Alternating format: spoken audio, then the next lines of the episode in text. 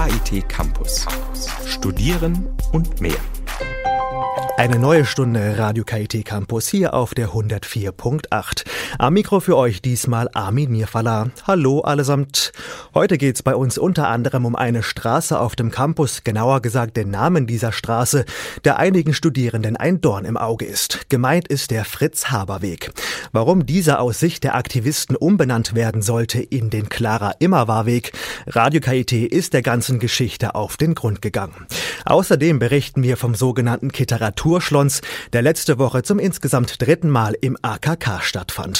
Und wir haben heute auch noch Gäste im Studio, zwei junge Männer, die am KIT studieren und ihr eigenes Startup gegründet haben.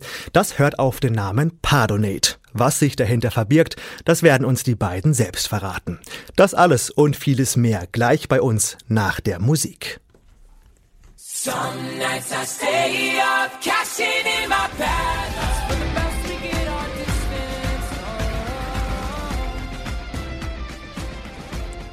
Die 104.8, hier ist Radio KIT Campus.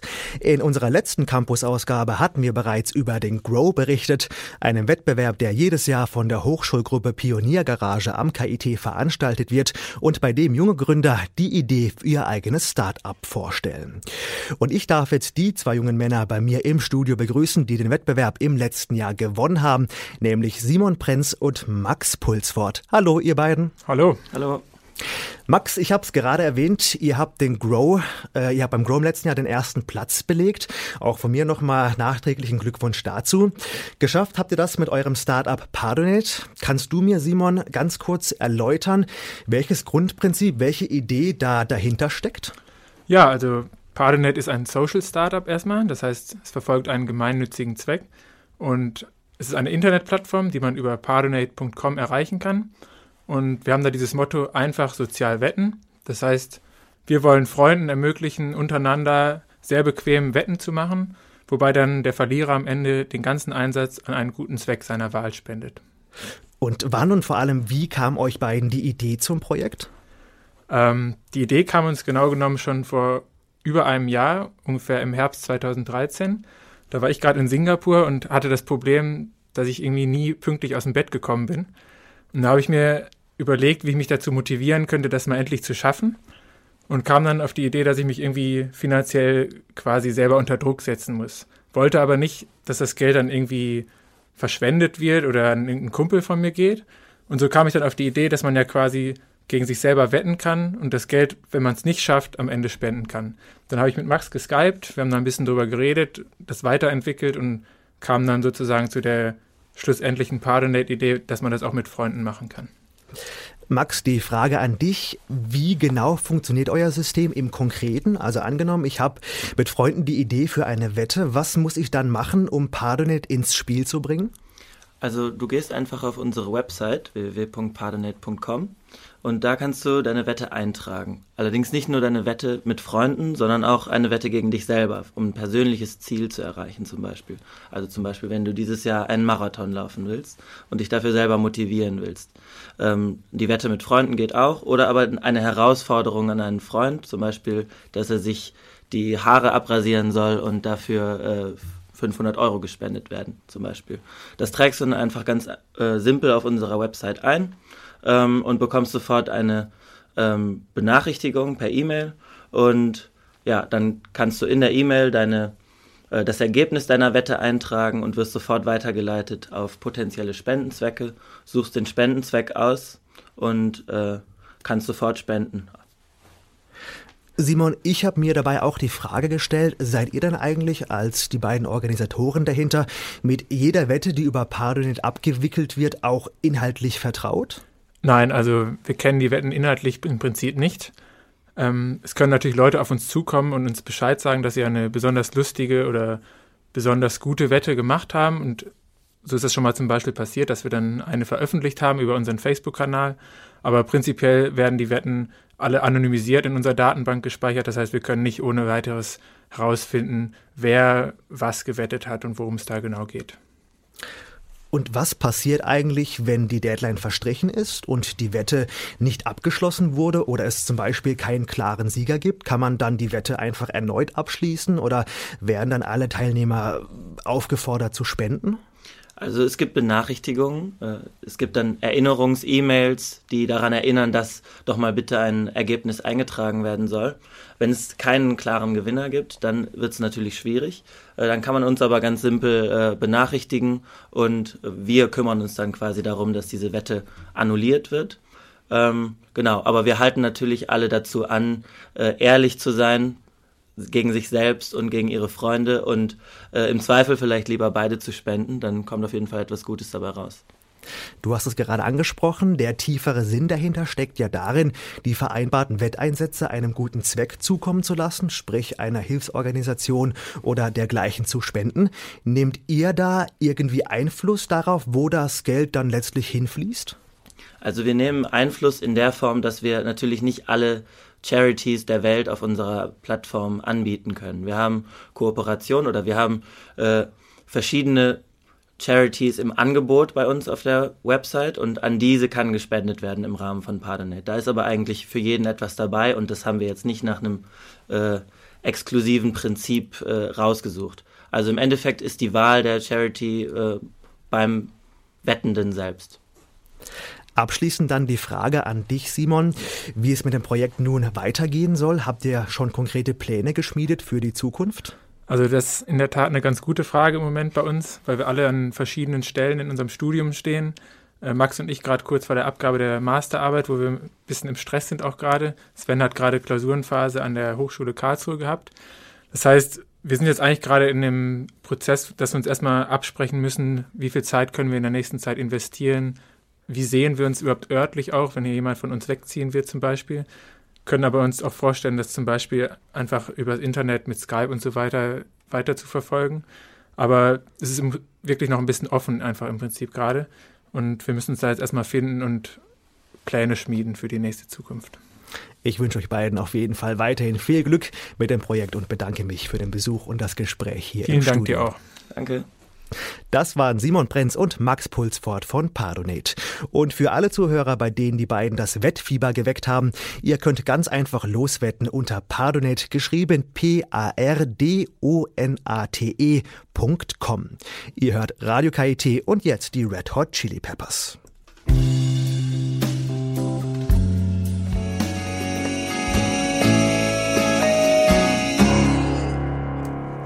Hier ist Radio KIT Campus. Schön, dass ihr reinhört. Der Name Fritz Haber ist eng verbunden mit der Geschichte des KIT. 1868 in Breslau geboren, studierte Haber Chemie und landete 1894 an der damaligen Technischen Hochschule Karlsruhe, dem Vorläufer des heutigen KIT, wo er später zum Professor ernannt wurde.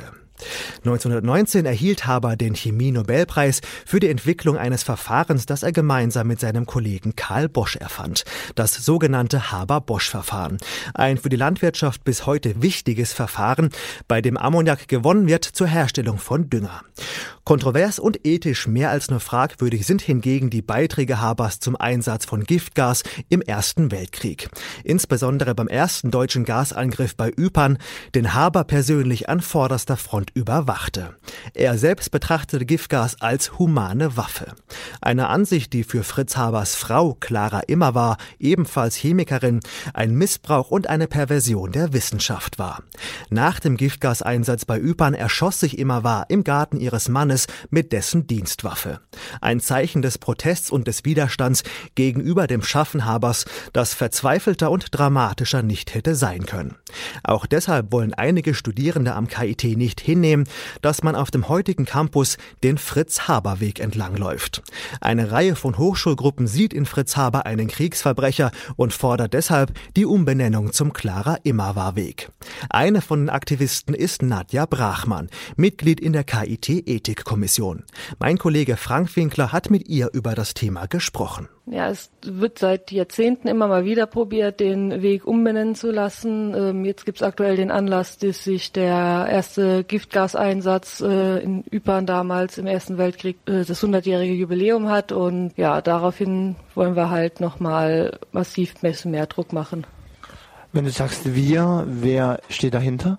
Ja, wir haben äh, das Studierendenparlament hat einen Beschluss gefasst für die Umbenennung und es gibt halt noch andere Studierende und auch die Initiative gegen Militärforschung an Universitäten setzt sich dafür ein. vergangenes Jahr, Ende des Jahres, wurde eine Petition erstellt. Äh, habt ihr da irgendwelche Resonanz davon mitbekommen? Wie ist es ausgegangen?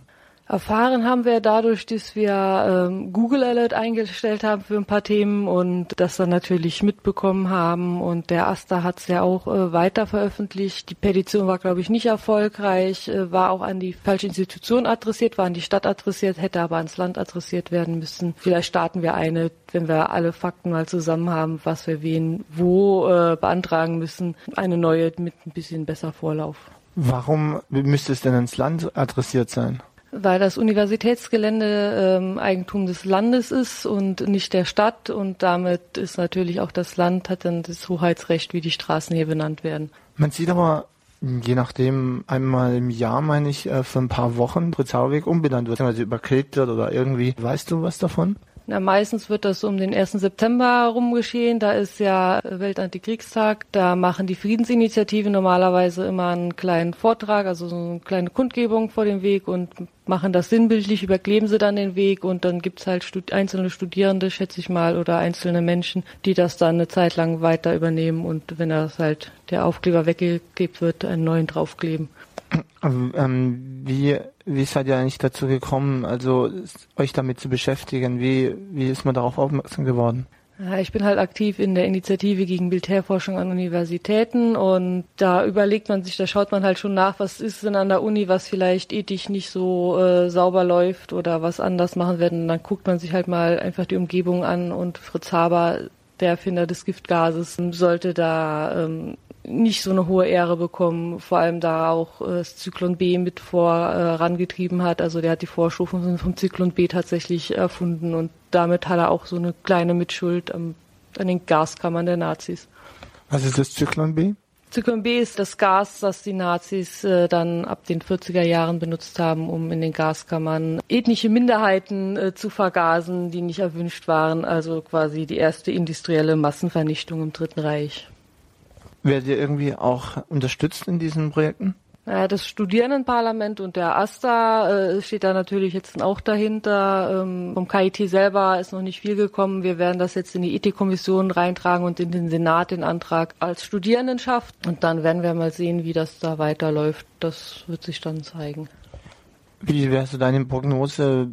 Wäre es denn möglich, beziehungsweise bis wann wäre es denn möglich, so eine Straße umzubenennen, wenn ihr euch an das Land gewendet habt? Das ist natürlich immer schwer zu sagen. Äh, wenn das Land und das KIT das möchten, geht das vermutlich sehr, sehr schnell. Ich sehe da aber eher noch Probleme. Also ich denke mal, die Ethikkommission, wenn sie sich damit befassen wird, wird mehrere Monate für brauchen, der Senat auch wieder. Beim Land läuft das dann auch meistens etwas langsamer, bis dann mal ein Antrag vorbereitet und in den Landtag eingebracht wird. Also so die politischen Strukturen brauchen da meistens schon etwas länger. Wir haben jetzt darüber gesprochen, über den Fritz Haber.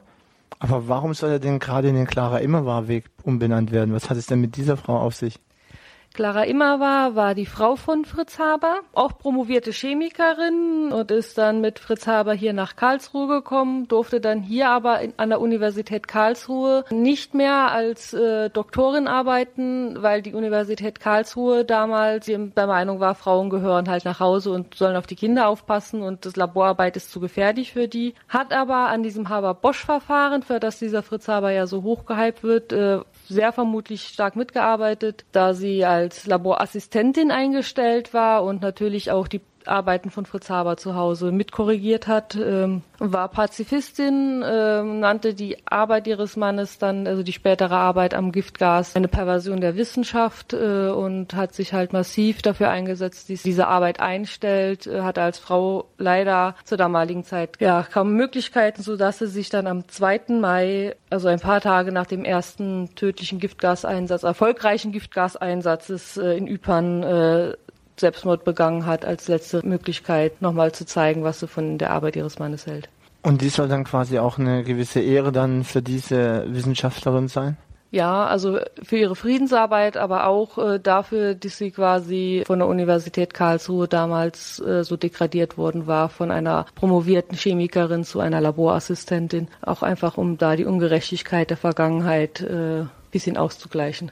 Welche Versuche wurden bisher schon unternommen, also in den vergangenen Jahren? gab halt mehrere Pressemitteilungen, dann diese selbstständigen Umbenennungen. Ähm, die Friedensinitiativen haben öfters darauf hingewiesen. Also es gab immer so kleinere Vorstöße und jetzt versuchen wir es halt ein bisschen die Kräfte zu bündeln und dann gemeinsam dran zu arbeiten, um auch größere öffentlichen Diskurs darüber zu bekommen, weil ich denke, es geht ja um Ethik in den Wissenschaften und da sollte man als äh, Wissenschaftler und Wissenschaftlerin auch sich mal ein paar Gedanken machen und darüber diskutieren, wo will man mit seiner Forschung eigentlich hin.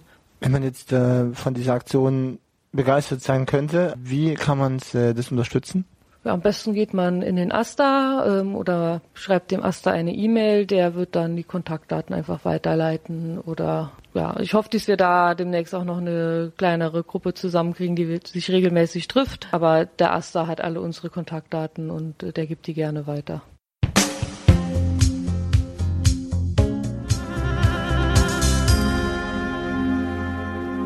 Radio KIT auf der 104.8. Das KIT ist zweifelsohne ein Magnet für Studierende aus aller Welt. Die kulturelle Vielfalt auf dem Campus wächst und gedeiht mit jedem neuen Semester. Für KIT-Studierende aus dem Ausland sind Leben und Studium in Karlsruhe mit großen Veränderungen und Schwierigkeiten verbunden. Vor allem, wenn es darum geht, sich an die deutsche Kultur zu gewöhnen. Wir von Radio KIT haben deshalb die Beitragsreihe Kitstart ins Leben gerufen.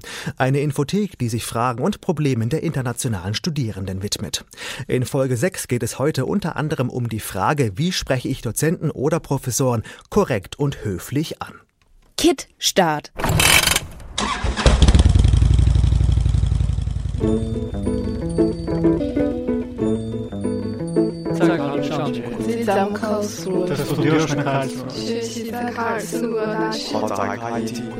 Die Infothek für internationale Studierende.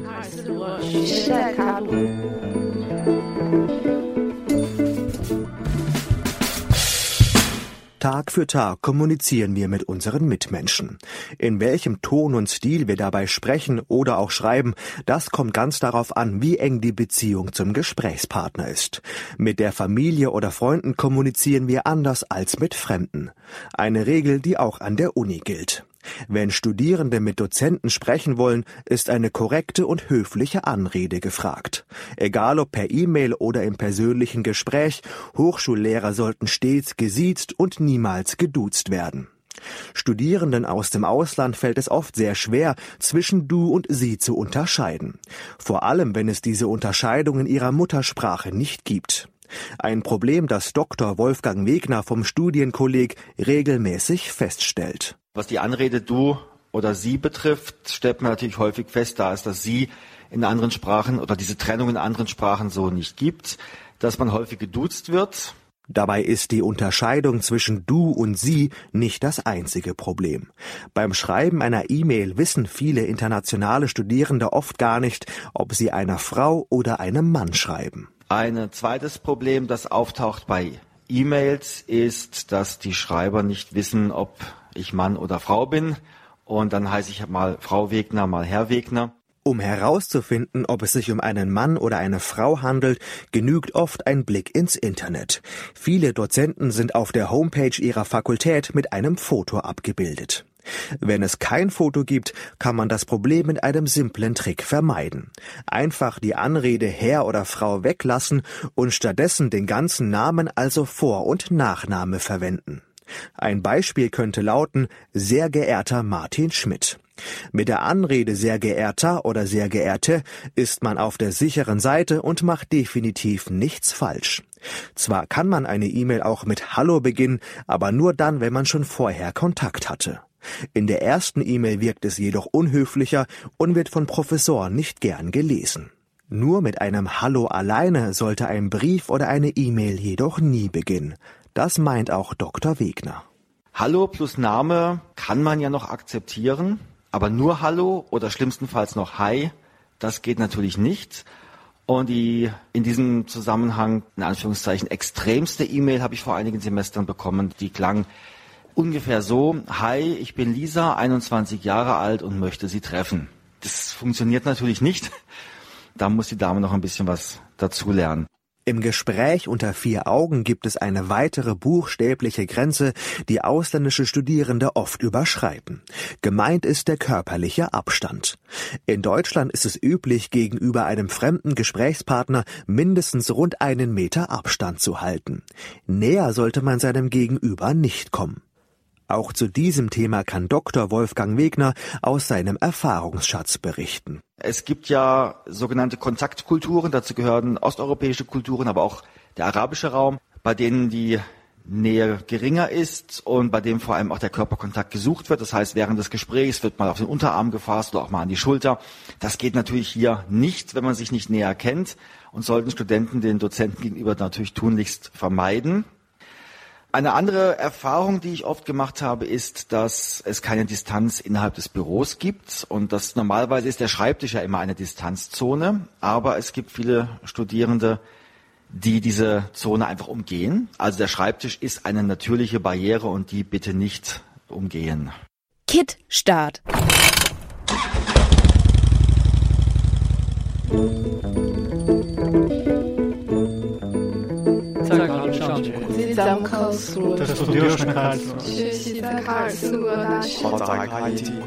Die Infothek für internationale Studierende.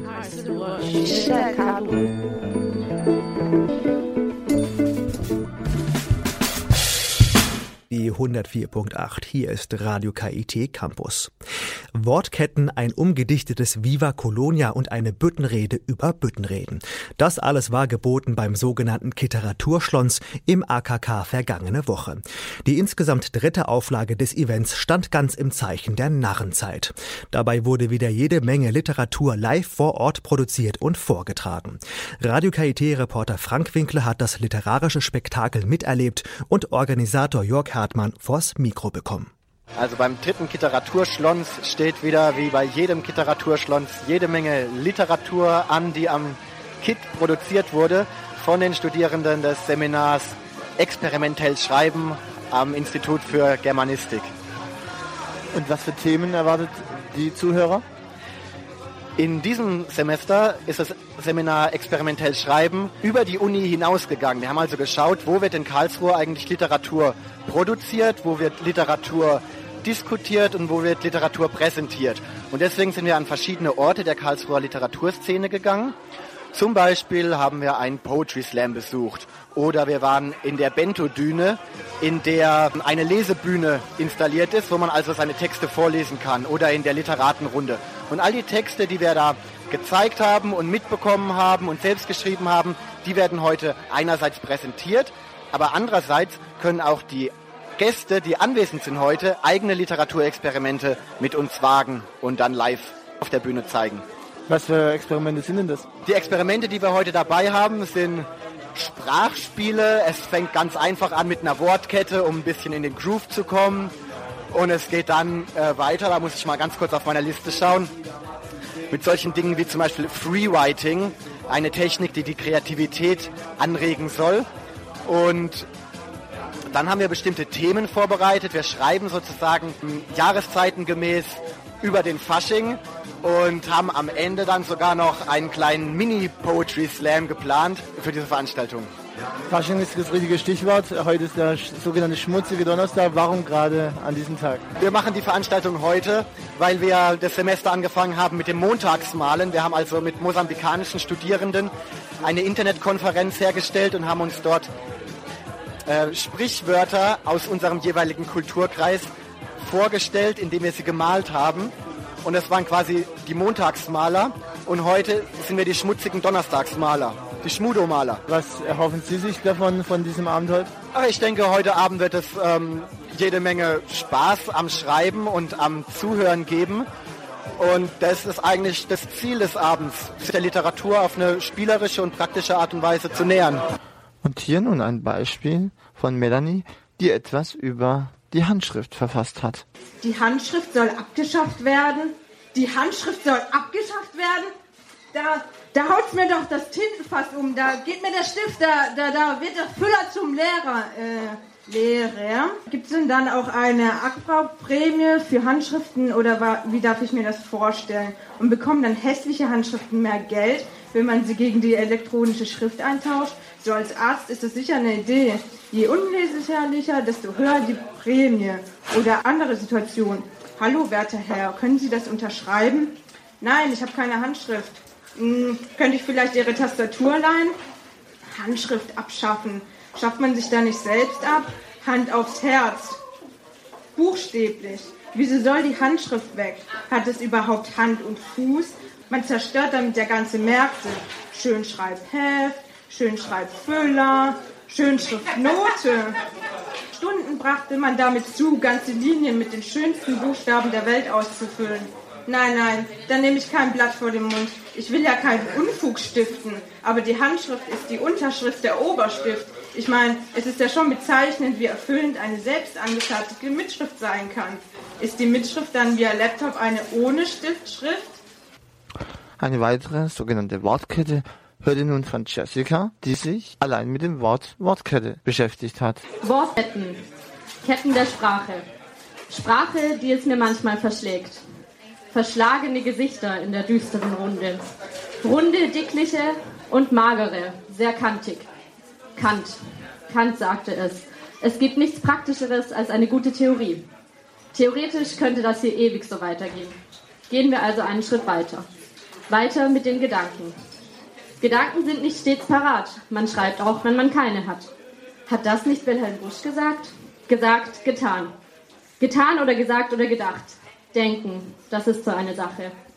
Sachen, die einem dabei einfallen. Einfälle, die vielleicht zu etwas führen. Führt das hier zu etwas? Etwas anderem als bloßen Aneinanderreihungen von Wörtern? Wortketten. Ketten der Sprache. Sprechen über Gedankenströme. Stream of Consciousness. Bewusstsein. Sein oder nicht sein, das ist hier die Frage. Frage nach dem Sinn des Ganzen. Ganz einfach, Einfach nur mal assoziieren, Assoziationen zum vorigen bilden. Bilder kommen mir dabei in den Sinn. Sinnvoll oder nicht? Nicht wichtig. Wichtig ist nur, dass es immer und immer weitergeht. Gehen wir also einen Schritt weiter. Weiter mit den Gedanken. Denken. Penser, c'est parler à soi-même. Selbstgespräche also. Also ich weiß jetzt auch nicht, warum ich mit Französisch anfange. Falls ihr nun etwas Lust bekommen habt, selbst bei so einem Seminar mitzumachen, das dann in einem solchen Literaturschlanz endet, das könnt ihr im kommenden Sommersemester 2015 wird ebenfalls ein solches Seminar angeboten unter dem Titel 10% Geheimnis, 90% Handwerk. Schauen Sie sich die Klassiker der Creative Writing Literatur an und üben sich im Plotaufbau, Figurenbeschreibung und im Stil. Wenn ihr also Lust darauf habt, meldet euch und viel Spaß beim Kreativsein. Hello Kitty, hello Kitty, hello Kitty. Wer bist du? Bist du? Tatjana Ardinsky, 25 Jahre, Elektro- und Informationstechnik im 11. Semester. Das Tollste an deinem Fach ist?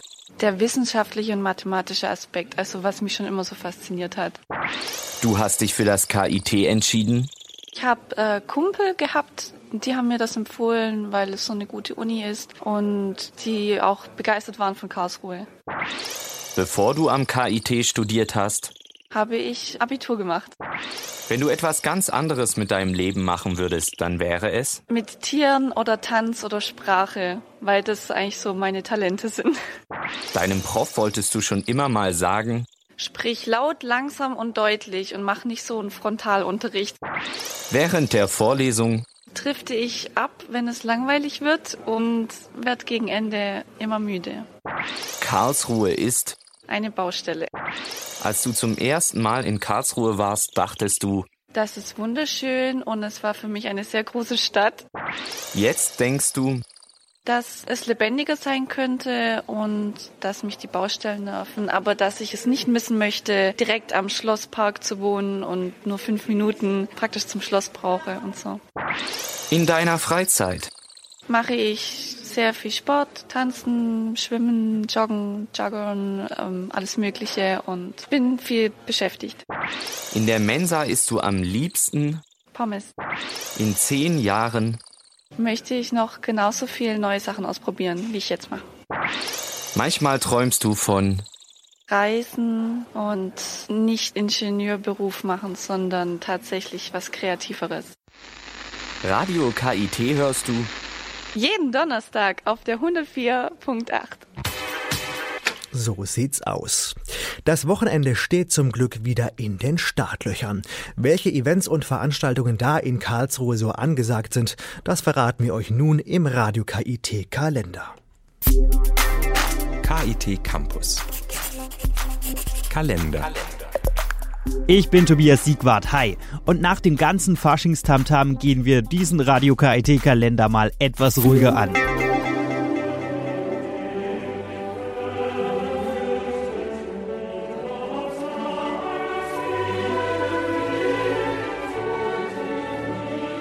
Am Sonntag steigt das Konzert des KIT Konzertchors. Gemeinsam mit der Kammerphilharmonie Karlsruhe präsentieren sie den Elias von Felix Mendelssohn Bartholdy. Sonntag um 17 Uhr in der evangelischen Stadtkirche Karlsruhe. Karten gibt's ab 11 Euro im Vorverkauf beim Schleile und unter konzertchor.kit.edu. Und am Montag lädt der KIT Jazzchor zum Live-Schlons ins Ack ein. Dort startet das Konzert um 20 Uhr. Und jetzt sind wir ja in der Fastenzeit. Für viele ein Grund, weniger Ungesundes zu essen und mehr Sport zu treiben. Für die Leitversion des Sporttreibens hätte ich hier noch was. Wie wäre es denn mit Sport schauen? Nicht im Fernsehen, sondern live. Die Basketballer des KIT, die Geckos, die müssen dieses Wochenende zwar auswärts in Mainz ran, nächste Woche am 28.02. ist dann aber wieder Heimspielzeit. Nächste Woche Samstag treffen die KIT SC Geckos auf Kreilsheim 2. Basketball vom Feinsten also wieder ab 19.30 Uhr im Sportinstitut Halle 1. Am gleichen Wochenende starten dann auch die 19. Karlsruher Gespräche des ZAK. Zum 300. Geburtstag von Karlsruhe steht da die Stadtentwicklung im Mittelpunkt. Global Democracies zwischen Triumph und Niedergang. Von Freitag bis Sonntag mit Vorträgen, Diskussionsrunden und großem Rahmenprogramm. Unter anderem der Arte-Filmnacht am Samstag, 28. Februar in der Schauburg zum Thema Die Stadt der Zukunft und dem Theaterstück zum Thema NSA Ich bereue nichts. Sonntag im Staatstheater. Das genaue Programm auf zack.kit.edu. In diesem Sinne viel Spaß beim Weggehen und demnächst ein schönes Wochenende. Das war Radio KIT-Redakteur Tobias Siegwart mit den Veranstaltungstipps zum Wochenende. Und damit geht unsere heutige Sendung auch schon wieder zu Ende. Zum Schluss noch der Hinweis auf unsere Homepage radio.kit.edu. Dort gibt's alle Beiträge zum Nachhören. Und auch ein Klick auf unsere Facebook-Page lohnt sich. Wir freuen uns über jeden Besuch, Like und Kommentar. Hier begrüßt euch nächste Woche mein Kollege Frank Winkler, dann zu einer neuen Stunde Radio KIT Wissen. Bis dahin, ich bin Armin Nierfall und sage Tschüss allesamt.